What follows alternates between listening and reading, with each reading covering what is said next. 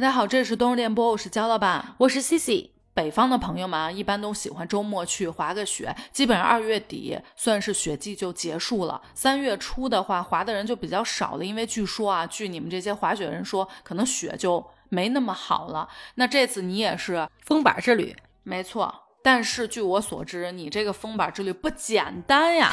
这个滑雪吧，其实大家都差不多。对，但是这一次呢，比较特别的是一个是逃票。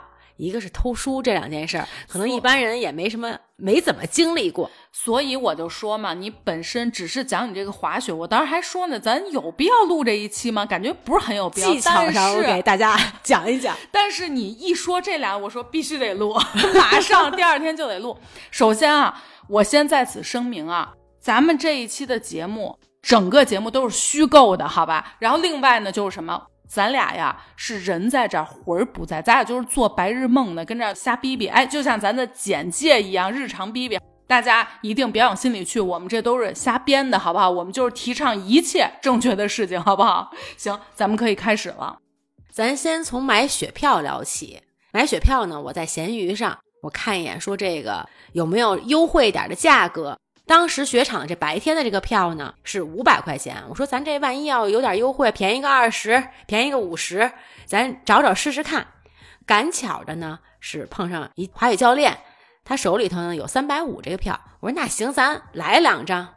人家教练呢说，我这手里啊现在只有一张票，说但是我呢能给你带进去啊，相当于其实也就是两张了，就两张票。我一想，万一人家这个可能有点什么内部员工的优惠啊什么的，怎么着您滑个雪，人家还认识雪场老总啊？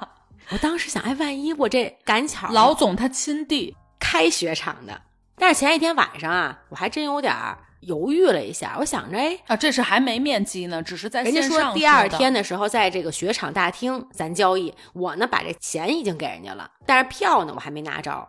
前天晚上啊，我还稍微嘀咕了一下，我说别是到时候带着我逃票啊，说这。咱不至于，你说这么大人了，这万一要被逮着怎么办呀？啊，那我跟你不一样，要我我是欢呼雀跃，有点激动，就感觉是激动的睡不着的，想说这真的要做了吗？真的马上要来了吗？就晚上根本睡不着觉，第二天熊猫尝尝心了。对对对，来点那没经历过的。第二天呢，哎，咱特兴奋啊！大早上起来，这穿好了装备以后，在这雪场上，咱这见面了。人确实啊，给了我一张卡。一般这雪场上，比如说咱们坐魔毯也好，坐缆车也好，不都得刷这卡吗？我呢没有记错的话，我只去过一两次雪场，而且是恨不得十几年前，所以在我印象中，我怎么都感觉并没有人查我的。对对对，现在呀，咱这大的雪场都需要，比如缆车的时候，咱手上一般这个雪服袖子上就有一个小的拉锁，刚好放这个雪卡。就不需要你那都不属于我的领域，我都是那初级道都有点难。我初级道魔毯的话，它也会有一个关卡，就是你一刷这卡，袖子这么一碰，然后这杆儿就起来了，咱就做魔毯，直接上这初级道了。嗯，但是人家呢没有给我这卡，因为我不要两张票嘛？只给了豆豆一张卡。对，我就给他带袖子里，我说咱这去滑去，因为他这技术还行，基本上什么中级道呀、高级道呀，自己任意玩去了。人家教练吧还特别好，当时呢就带在前头说：“哎，你跟着我，我带你过去。”我想，那这是认识人不认识老咱也没多说，咱也没多说，咱这抱着板就跟着他往前走。因为魔毯的话呀，确实咱得刷这卡，但是咱这直接就走过去了，抱着这板大概有个三五百米吧，完全就咱没坐这魔毯。等于就是说，魔毯是刷完卡直接上去，然后但是魔毯旁边是雪地，是雪地。教练带着我拿着这板儿，踩着雪就往上走了。嗯，因为它这魔毯呀是分两段，整个来说的话都是初级的。在魔毯和魔毯之间呢，半山腰嗯它是有一个空档，就你需要说换另一个魔毯。有些人呢可能就到了上这个第一级的这个魔毯就滑下来了，然后再往上的话山会稍微高一点。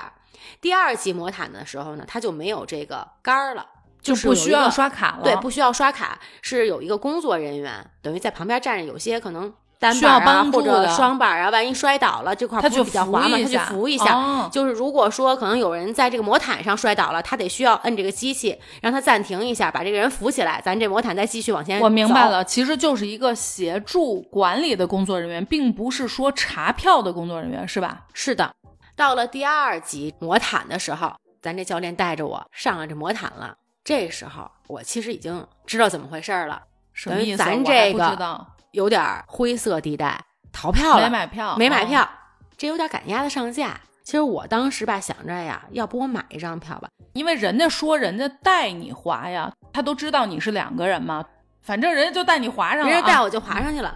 然后坐上这魔毯了以后呢，他就说，哎，他这可能有学员什么的，说一会儿你要是滑的话，你就从上面滑到这儿来，就不用滑到最底下去了。嗯，人家没明确，但是心里头咱这明白了。懂了。嗯，但我在魔毯上我还挺紧张的。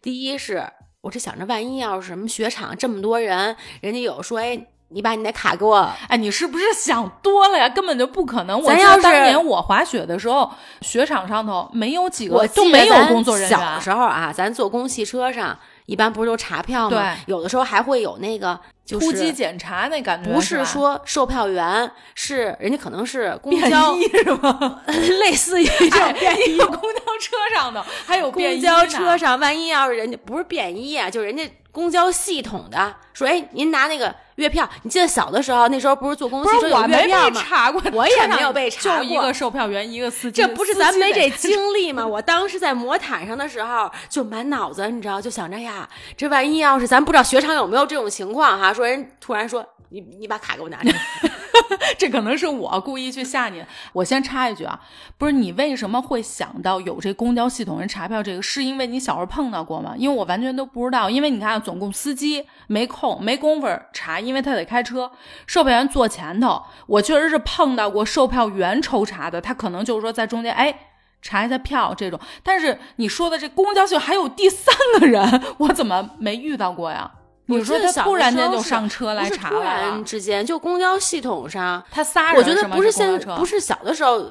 小的时候印象不是特别深，但潜意识中是有。但是现在的话，我觉得有时候坐公交车的时候，没有啊，现在都是自助售自票自，动的对，然后人家会咱小时候啊，你没有月票，你上不去啊。司机和售票员都在抢，你买了票上啊，所以后头排队的人多，对吧？然后现在是就司机一个人，关键是你不刷手机不刷卡，人家不让你上甭啊。甭倒腾小时候那点事儿了，反正就在这 魔反正就害毯上，嗯我这满脑子想的就是，万一突然出现一个人，嗯我也不知道他哪儿来的，他万一要查我这卡，我可怎么办？我想，可能老总老总亲临下场来查票来了，关键是咱这个教练不是没跟着我，人家有客人走了吗？有点紧我张，孤这时候如果说人家查我以后，我比如说打比方，如果是咱俩，你可能也就心里觉得好受一点，有一人陪着还行。但现在就剩你一个人，就感觉有点孤立无援那感觉，是吧？我就满脑子有口说不清就开始开始胡思乱想了。但是咱已经上魔听着滑不好啊，上这魔毯主要是这心理过程。上魔毯后我就开始这么想，然后那咱这上去了，咱不就滑下来了吗？对，人家跟我说啊，你不能一下滑到底，因为你滑到底的话，一种方式就是你反正你进不去这个关卡了，嗯，因为人家这得刷卡嘛。嗯一种方式呢，我还得再搬板儿再上来可，能还得走十分钟，费体力的，对吧时？间吧倒不是重要的，主要是你搬着板儿挺沉的，是一上山路，再加上在雪道上，对呀、所以这比较费劲。对，所以我这就滑到这半山腰，再坐上这魔毯。因为半山腰这魔毯，它不是也有工作人员吗？嗯它并不是说全自动的。那上去的时候，我心里又得咯噔一下。紧张一下。万一人家说：“哎，你你抽查给我看看，抽查一下呢，有没有这种情况？”咱这确实没遇到过，但是你心里全是戏。我在上去的时候又得深呼吸一口，都提着气儿上去了。几次来回了以后，这好像没那么哎紧有点张了有点忘了这事儿，就有点适应这个循环了。那就是上去半山腰还比别人快，因为你要因为不用排队，对，你要直接滑下去了以后，人家刷这卡，你不是还得刷一下？对人比较多嘛，一般人都是从头儿滑到 咱不是一般人，你就记住了。高手，一般都滑到半山腰。因为这山上你知道吗？它是滑，它是坡儿，它不是说是一平路，你这直接下来。哎，我不知道咱听友有没有完全没滑过雪的，可能我就比那没滑过可能多一次经历。但是我就在想啊，哪怕以我这个水平，就正是因为我水平，我一不我不会留神你刹下车，对，我根本没办法停在半中央，我我弄所以不住你就啊。得急刹，就咔一拐，就还有一个回旋哦，你会拐是吗？等于你一拐，咔就直接拐魔毯上你不管就下去了，所以你 那倒不至于一下上魔毯，你这夸张了，那我这得什么技术？这技术真可以。你得滑到这块儿，但是这块儿确实啊，第二道魔有点危险的时候，它不是危险，一个是它在半山腰，一个呢是它有点冰，它不是那个因为，大家都是从这儿上来嘛，就是一般都是技术稍微得略微比得 直接下去的能稍微好一点儿，人家才能说在这块儿可能我就滑山上。这个坡比较陡，就山这一段的话，相对来说会比底下肯定陡。所以像我我这种表现自己的，表现自己呢，人家会滑雪一听就明白了。嗯所以我在这儿的时候呢，得稍微控制一下速度，然后再控制一下我这个方向，然后从这儿咱再跟着第一节儿，人家是第一节儿上来以后稍微走两步，再上第二节儿。这两个魔毯是连着的，哦哦，中间儿等于是有的人中间没有毯，就是是雪。对，中间是雪。有些人第一节儿的时候，人家这初级像你这种级别的不敢上去了，就从第一节儿往下滑了，人家只滑这第一节儿。对，然后如果说技术稍微好一点的，人家再继续走两步，然后上第二节儿魔毯。那像你这种属于好还是不好？就咱从中间就得刹住的这不好？必须得刹住，因为我下不去，就下去以后就比较尴尬了。本来技术可能不行，得你这个雪呀、滑的挺累的。咱一方面得看着点儿，左瞄瞄右瞄瞄，怕人家工作人员查来。几个来回没有但是这个这个对我来说都没什么。第二点是一个重大难点，对我来说，因为我要控制我的速度，我一不小心，哎，滑雪这个速度。虽然说对于大牛来说，看我们这些初级道，说哎呦这一点这也叫坡，但是说实话，人站在上头的时候，你根本控制不了，他就是不是说你想停就停，它就呲溜一下就一下就等你反应过来的时候，你已经在底下了，就你不可能有那个水平和那个精力在想说，哎，我看这个中间是不是到，我赶紧还像你咔一个弯儿，得有点 技术的，这确实得有点技术的，要不然的话，你可能没刹住，咱就下去了，嗯下去了而且你掌握不好弯度和第二节这我怎么这个冰听着 这还挺精密的？这个一般人还干不了这事儿。从心脏提到嗓子眼儿，到小紧张，到哎几个来回以后，我已经忘了这事儿了，如行云流水，行云流水。这就是你的路，对吧？我这以后可能都是这个，只能画这块儿。只能这一片儿了。而且我发现啊，如果说咱不上那个中高级的，嗯那个是需要坐缆车的，就咱一般魔毯这个水平的时候，确实我感觉上头这段人相对会少很多，速度还会快。比如我要下去的话，我可能在排队。可能也就十个来回，但是如果是你这样，你可以二十个来回，其实比那个多。比二十个还得多，排队从这儿中转的 也少，这还真是哈，因为你下去的人多的话，你本身排队的时间也长，对这块儿排队的也少，因为中间那块儿还有点滑，有些可能人家不留神，人家下去了，而且毕竟咱们这种都是滑初级道了，那肯定还是说初级里头，可能像我这样水平的人肯定还是偏多的，对吧？所以我们都只敢在中间往下滑。那你再让我往上走，确实这可能水平又得 高出一截。像你这样，哎，人家不知道以为咱们聊你都是高级的，你聊了半天也是初级的，初级的初高级里面的稍微好一点的。小高端，我这听着聊着，真跟大神一样，呲溜一个拐弯又上了，呲溜一个，弄了半天都是大神级了，感觉。咱就说前三趟到五趟的时候，我见这工作人员的时候，我老感觉盯着我看呢，老感觉他要跟我说话。五次以后，我完全忘了，就已经驰骋在雪场上了。这就是老子的道路，这就是老子今后要走的路。我感觉我还得记下来，下回比如说咱这初级道的朋友们，就这一段又省时，嗯，确实人又少，这也是下回我觉得你进阶了以后，咱就也可以按我这个路线来。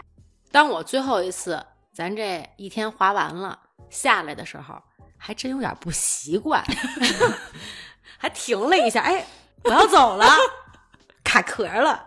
就是说本来要走了，但是你已经习惯停在半山腰，你又停了，结果才醒过味儿来说，我感是真要走长了。雪道的这个感觉，底下确实人有点多，有点碍事儿。所以豆豆跟你不是一个道的，人家等于是高级道，是吧？他是上缆车的那个道，确实咱这技术还是不在线。因为当天呀，我就想练练我这个前任，就没想上这中高级道去，就主要是练一下技术，嗯嗯所以适合、合适。我跟听友们都听着您像大神。你刚一说出一道这个，我才一下拉回现实哦。您是在初初级道呢，我一直听着都已经好家伙，来回推坡换刃，然后边上那风什么的，就那种感觉了。感觉得戴着耳机，对然后听着音乐，驰骋，真是驰骋在这雪场上。当我滑下来以后，我回味了一下整个这个心理变化，感觉还真不错。就这全新的体验吧，前头那紧张、忐忑、纠结、害怕，只是占很小一部分。嗯，后面给我带来的这个时间上的、技术上的各种各样的提高，比哪一次滑雪都丰富。我感觉这次收获最大。还有点值得分享了。咱这以上啊是咱这体育之行，那下面咱还有一个文化之旅。哦，这次是属于书也读了，动也动了。人家读万卷书，行万里路，您这也差不多了。咱这一趟旅行下来对全有了。咱现在雪场啊，一般高级道坐这个缆车上去，最上面都会有一个咖啡厅，或者说是一个图书馆，就这种让大家休息、休闲娱乐，然后也可以看看风景、拍拍照。但是真的有人在雪场，一般我知道周围朋友去雪场都是为了滑雪的。真的有人在山顶还找本书看吗？我呀，啊，除了您，除了您，因为我认识的都是恨不得早上六点扎过去，人家就是要滑到天黑前，就是抓紧一切时间滑。有一些可能是陪孩子去滑雪，或者说带老人去，那老人不可能去滑雪，算是家庭之旅。那老年人的话，那他没有什么娱乐，不可能滑雪的话，他就要上去。我知道，就是像我这种人也是等的，但关键是我还得自己单花一张门票钱，为了上到山顶。咱都到了崇礼了，咱酒店也住上了，咱差这一张票，再看看这远处的风景，拍拍照，呼吸一下新鲜的空气吗？咱是不是得上去看看去？也差，就是我是这么想的，就是说你你想一张雪票要几百块钱，但是我不滑，我就是为了上那个顶上咖啡厅坐一天。你说我这雪票里头含我咖啡厅那钱也就算，它单独是观光票，不是咱这雪票。哦，就单是独可以几十块买钱这种，五十块钱上，五十块钱下，就是一百块钱一个来回。这还得一百呢。这个确实没有优惠票。咱这图书馆啊、巨大，不是那种好像摆几本书样子一下，这上下好几层，而且非常的漂亮，真的就是可以去读书可以的。去读书的。而且在图书馆里面有很多的专门人就去看书，人家没拿咖啡呀、什么这种，也不是去滑雪的，就是在那儿安静的看书。这图书馆呢，整体呢，我先逛了一圈儿，也是咱看看都有什么样的类型的书，非常之全，历史的、所有的小说、心理的，包括说童话故事、寓言，包括像我们瓷器类型的，或者说是收藏类型的，非常的全面。但是像其他图书馆就有那种推荐的呀，这个图书馆里它没有推荐。进去以后，首先可能你最先看到的一些书，那肯定是大家都比较喜欢的，嗯，或者就是说是明面儿上的书。对这些书的话呢，我先拿起来一本什么呢？《焦虑的人》，这是一个瑞典作家的啊。里边的内容咱先不说，我一看，哎呀，这适合我，焦虑。旁边顺手啊，咱又拿起了一本书，这书名叫《其实你并不孤独》。我想我孤独，这也适合我。这个作家呢，他叫笨鸡。翻开第一页呢，上面写了一段话：我们生来本是鸟儿，不知从哪天开始，我们被这个城市圈养了。戳我心了，感觉这句话。嗯，紧接着我又拿起了一本书，这个书名我已经忘了。翻开以后呢，上面又是一段比较鸡汤的一个话啊，是多数人贪图安逸，少数人超越自己。完了，我这一想，咱这又焦虑又孤独，还贪图安逸。其实这个我觉得也是咱们平时上书店的时候，属于畅销书那一类的。这当时我就想，我想现在可能类似于这种的书籍，可能大家也是比较喜欢，也关注自己吧，找自己的一些书。这种类型的书啊，我一般不太会去看，可能只是说标题吸引我一下，但我基本上不会读这种类型的书。你知道为什么这种类型的书你不感兴趣吗？因为平时你都是刷这种类型的视频，就是承接上完太多了，所以书不需要看了。这内容我心里已经有了，你能写一本类似的了。咱得看点有内涵、有深度的书。嗯这时候我找一本什么呢？古诗词里的科学现嚯象，，您就只认识封皮儿这几个字儿，我感觉。这是第一本啊。第二本呢，我拿了一个莫言的《奇奇怪怪故事集》。嗯，第三本呢，拿的是《奇妙绘本之旅》。这三本基本上符合你，符合我，符嗯合我。但是当我打开第一本书《古诗词》的时候，完全歇了，太不适合我了，太有知识了。啊，我以为是我感觉有您早都点没学学过了，古诗词太简单了。又是科学，我感觉有点读不下去了，立马合上，我就还回去了。第二本书啊，咱先说这封皮儿，它是那种非常鲜艳的绿色，特别明艳。就莫言这本儿，莫言这本儿，它有一只大老虎的一个侧面，然后在老虎的鼻子上面，它是做了三个小人儿，有一个呢，我感觉那就是莫言，一个背影，他坐一个小马扎上，在讲故事，手上呢拿了一个蒲扇，对面呢坐了一个男孩儿，一个女孩儿，两个小孩儿。那个嗯画面就让我想起来，咱小的时候夏天特别热，咱拿一马扎儿，傍晚的时候吃完饭后，咱这外公姥爷给咱讲故事这个画面，所以我一下就被这个鲜艳的绿色，包括这只老虎和这三个人物所吸引了。嗯，那封皮儿上这字儿，肯定里面特别有意思。主要是想看奇怪在哪儿了，我就喜欢看这稀的东西。没错，翻开了以后呢，我这还发一小福利啊。它中间啊加了一张卡，就类似于咱们那书签那样的，它上面写着莫言公众号。就你关注了公众号以后，它下面呢有从一到十三个数字，然后每一个数字上都会有一个标题，然后你回复这个数字，它就会给你出来发这个相应的文章。对，这个一号呢，他是我的室友余华，这一下又吸引我了。那十三号呢是买书不看，有同样症状的人来集合。我想，这不是我吗？咱就说呀，咱跟书的关系就一个字儿买。但是咱就是说买一本儿、买一千本儿闲的，为什么呀？咱只花钱，但是咱不看。然后我略读了一下前言，然后包括它这目录，来不及啊！我这想着一会儿咱就得买回去了。书名呢本身叫《奇奇怪怪的故事集》，就我一下想到了咱们小时候那故事会。我想，嗯这个是一个短篇小说集嘛，不是很长。那里面它分的是什么？奇奇怪怪的人、奇奇怪怪的动物和奇奇怪怪的事儿。哎，我觉得这里头都挺有意思的。你最先看的是人还是动物还是事儿？最吸引你的就是你最感兴趣、最先打开的是哪部分？我肯定是人呀，那我跟你不一样，我会第一个奔向奇奇怪怪的事儿。你看，我从小就特别特别喜欢，我也喜欢听我同学跟我讲，也喜欢看。我之前的节目有提过，我从小是故事会的忠实读者，读了很多很多年。无论多少人觉得他可能有一些可能幼稚呀，或者什么，我依然都不会放弃，非常非常喜欢。那其实，在故事会上面也会有很多那种，每一期里面呢有一个专门的系列，比其他的故事要长非常多。比如说最长的故事，其他的可能一篇儿多，它那个可能就得六七篇儿这种。基本上那些故事都是讲的。咱小时候的书啊，都是讲可能农村发生的一些故事，或者说在城市一些，比如说绑架案，然后可能这个孩子碰到这个绑架案，最终是怎么样通过互联网报警成功？因为在那个时候来说是很新鲜的。你有听说过九十年代用互联网报警成功的吗？就类似于这种，所以我就对事儿，其实人我就还好，就是你看啊，当时他会有那种。阿 P 系就专门讲的是这个人他的事儿，其实我就还好，我就喜欢这种奇闻异谈，然后包括一些灵异什么，我到现在都非常喜欢听这种的事儿，这种故事。其实因为可能是莫言和余华，当然他们风格是不太一样。这两个作家我非常喜欢，我觉得他们两个人的小说很多都是他的人物很吸引我。嗯比如说小的时候一些邻居呀、然后或者说是亲戚呀、就这种的。所以我对于他们两个小说的话，对于人物肯定也是根据这些人物。引申的一些事儿，包括说他奇奇怪怪的动物，其实也是一个算是用动物表达的是人性。嗯，就这本书本身就是一个莫言的，用莫言的脑洞表达的是人性这么一本书。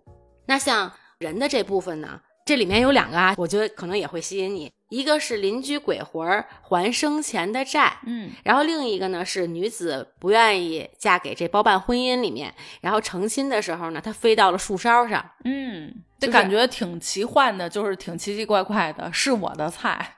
其实通过这些故事吧，它也是展现了一个人性的一个复杂。不是你不给我们讲故事是吗？直接点出了故事的要义是吗？我还等着听故事呢。咱这不剧透了。这本书呢，从封皮儿到里面的小卡片儿，然后到里面的内容都吸引了我，所以咱就妥了，必须得买走了。到第二本书的时候呢，书名呢叫《奇妙的绘本之旅》，因为本身我自己特别喜欢绘本，那完全是图画式的，有一些有简短的文字，有一些连文字都没有。那这本书呢，是一个日本绘本的大师，然后他写的一个随笔。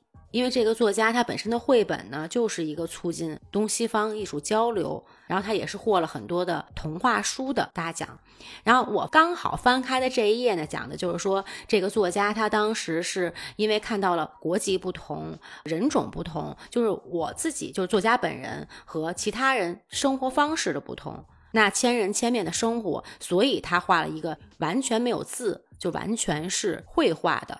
出了这样的书，嗯就他为什么就会这么打破了文字国家跟国家、人与人之间文字交流这个语言上面的障碍，其实只需要画，然后大家就明了。嗯，而且当时呢，可能因为他的这种绘本还产生了争议，就有些人就会觉得，哎，这一个字都没有，就完全都是画儿这种。但是就像咱们看展览一样，那可能这个画儿旁边一般都会有一个标注，那你看了这个文字了以后，可能会有一个先入为主。可能你看这幅画的感受和我的是不同的，但当咱们看了它的题目以后，你就会被就随着他的引导就对，就会固化了。所以有的时候像看画展呀、这种，我有时候也不愿意先去看它的题目，可能看了这幅画以后，我自己先感受一下，我再去看这幅画它到底什么主题的，它表现的东西我能不能感受到。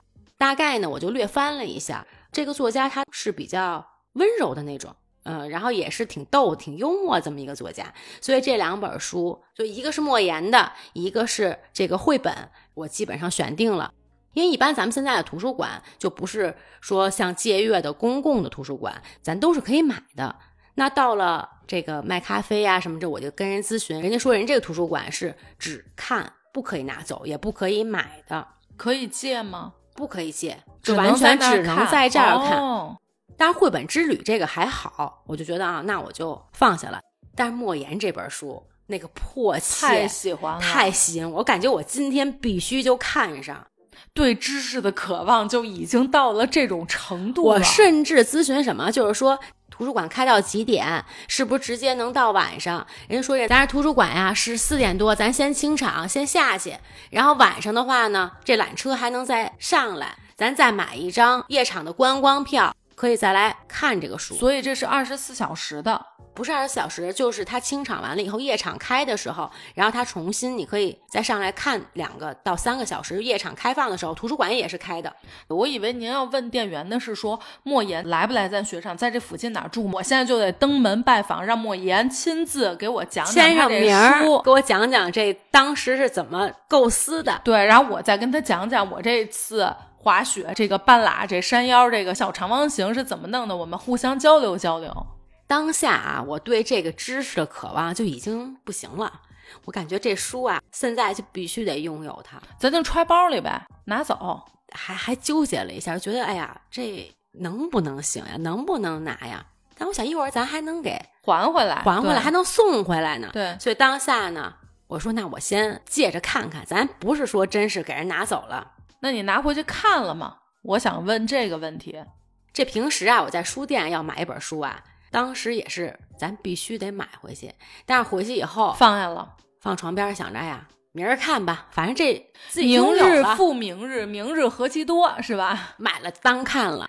但是这本书啊，咱还真看了。熬夜得看。不是您这个点是在于第二天咱得给人还回去，是因为这个没毛病。我当时想着呀，这书明天咱还得赶紧回去呢。我今天晚上时间有咱这限个熬夜必须得把这本书借着月光，挑灯夜读了一下。哎，我就必须得说，以后啊，大家啊，咱就都别买书，千万别往回家买，因为你买回去啊，你就搁书架上搁着，永远都不会翻。咱以后啊，都上图书馆，比如说就一天弄回去，第二天还回去这种，必须把它给读完。就这个比咱们买书管用，因为时间太紧迫了，必须得要限定时间内读完。所以啊，督促你读书了，要不然别说一本了，一个字儿都不会去看的。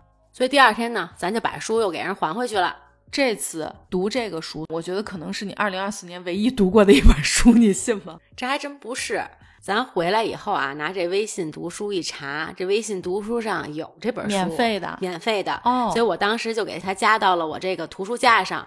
咱这回来还继续可以看，是你图书架上三千八百六十七本中的之一。那我猜应该到现在半个字儿还没看，就是说咱停留回来以后，咱还真没看。哎，对，停留在就是那天晚上着急的那个啊，因为你不觉得人都是这样吗？但凡你要是有一个限定，你记不记得咱小时候上图书馆？我怎么记得好像是有不知道收费还是什么的，是按月还是怎么样？就你但凡有这个了，有时间限定要求，你读的比谁都起劲儿，而且比谁都着急。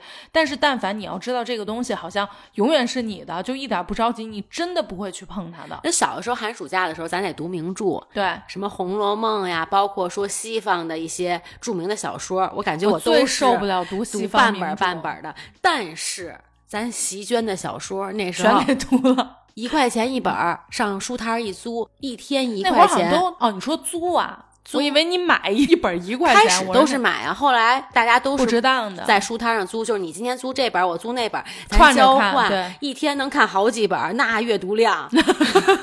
我记得我小的时候最喜欢的是周末节假日上那个书店去，那会儿好像感觉就是坐在图书馆在那儿看，看的可起劲儿，因为那个时候你能选自己感兴趣的，不是说老师说要读什么。各种就故事书，然后我小时候特别爱看那种世界未解之谜系列，然后什么科学家故事系列，就是小说类的也特别喜欢，就喜欢这种，所以我基本就是在那一片。倒不是说因为咱多爱学习，是因为读的真正是我感兴趣的书。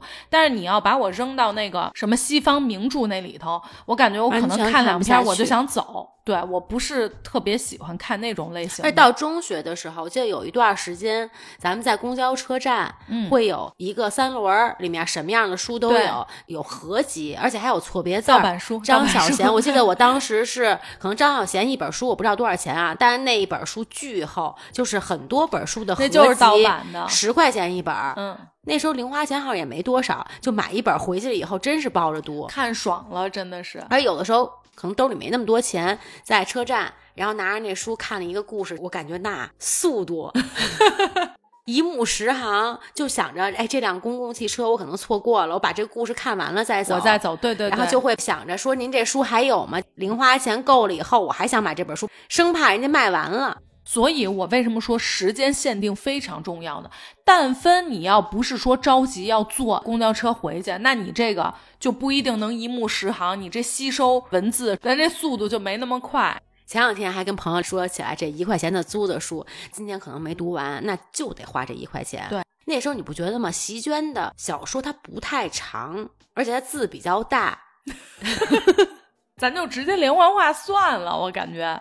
然后回家的路上，公共汽车上，今天要开快点，万一有一点这没读完的，就会把这个书放在咱这教科书底下，先得把它看完了，我才能写作业呢。徐娟的我还真没读过，但是我小的时候，我们同学都是读琼瑶，就言情类的，可能是琼瑶有读过一些。琼瑶我最开始看的是电视剧，后来看的是小说。但是琼瑶的小说我一直都觉得比较悲，我自己来说的话，我不是特别喜欢。后来也算是打开了我的新世界，就是徐娟的小说，怎么有这么好看的小说？那时候我们比较流行席娟的，还有几个台湾的作家吧。在后面的话，就张小娴的小说，我自己特别喜欢。中间呢，金庸的小说，其实开始没有特别感兴趣。电视剧出来了以后。所以才会翻过头去读原著，对不对？不是，是因为那时候电视报它只能出下一周简介哦，应该是星期一吧，就会出这个电视报。买完电视报以后，我先把这一周所有的简介看完了以后，还想知道下一，所以是被迫，就是因为想知道才去想去追剧，所以你只能追书了，就会跟同学借《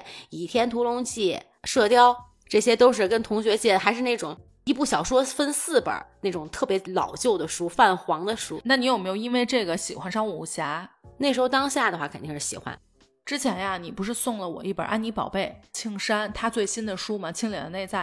这次其实我过年的时候带回家了，结果殊不知这一次过年太欢乐，不太有时间自己坐下来读书。嗯每天晚上想回去自己看的时候，哎，这次你知道我们家这磁场真的绝了，困到你整个人可能回屋了之后，就整个人感觉是晕的。我连澡可能洗的时候我都是闭眼洗的，没有知觉了，就是这种。然后第二天又开始循环，所以就还没读，我又给带回来了。因为我每一周每周三的话，我都会读书日是吗？是您对，我是非常期盼，就是他现在已经叫庆山了，他是公众号，嗯然后他会出来近期的一些一张照片，然后配一段文字，和原来的风格那完全整个是一个风格是变，但每一周我都非常期待。我记得其中有一周他断更了。你就崩溃了。不知道咱们的听友，咱们断更的时候是不是也是同样这种感受？我就会觉得有点崩溃了，觉得呀，因为它是每周三的六点左右，我还会过一会儿看，哎，是不是七点能更一下？安妮宝贝的话，我其实开始不知道他是庆山，我是无意中看到他的文章，看了一段时间，就是突然之间我知道，哎，他是安妮宝贝，嗯，他改了名字对。，其实这一次莫言这个奇奇怪怪的故事集，除了我自己想看，就当天我一定想晚上我就要看到这本书以外，我还想把这本书推荐给豆豆。因为它是一个短篇的，而且也是当时他小的时候发生在农村的很多身边的一些事儿，我觉得跟现在的孩子们生活是完全脱节的。那有一些可能是苦难，然后包括说是奇思妙想，就这本书啊，是一些奇思妙想的，有一些幻想的，反正多重因素吧，我就给他揣包里头了。这有点解释了，感觉 对呀、咱把就是这还推孩子身上了。你看，我跟你说，没有那么多，咱就是对知识太渴望了，就只有这一上个原因。对，没有别的，就是今天晚上我必须把这书给它读透透的，下一秒我得写观后感，对，我得出公众号对，这种非常非常强大的渴求，这种驱动力，才导致咱把书揣回家，是这样的。所以啊，一会儿咱闭了麦之后，今天啊也别今天了，明天我就要拿出你这股劲儿，把你送给我的这本书看了。我这确实这次是没看成，我心里好像有点别扭，就是因为我计划好要给他读了的，结果没读了。那我这也要搭着你的这个劲儿，我就赶紧给他看了。但是这本书奇奇怪怪的故事集，其实我也很推荐给你看。包括说咱听友真的是很有意思的一本书，而且它是短篇的，是很好读的。行，那最后我再说一句，今天所有的事儿都不是真事儿啊，都是我们俩瞎编的、随便讲的，然后在此也完全不提倡。那今天咱们先到这儿，感谢大家收听本期的冬日电波，我是焦老板，我是 C C，咱们下周见，拜拜，拜拜。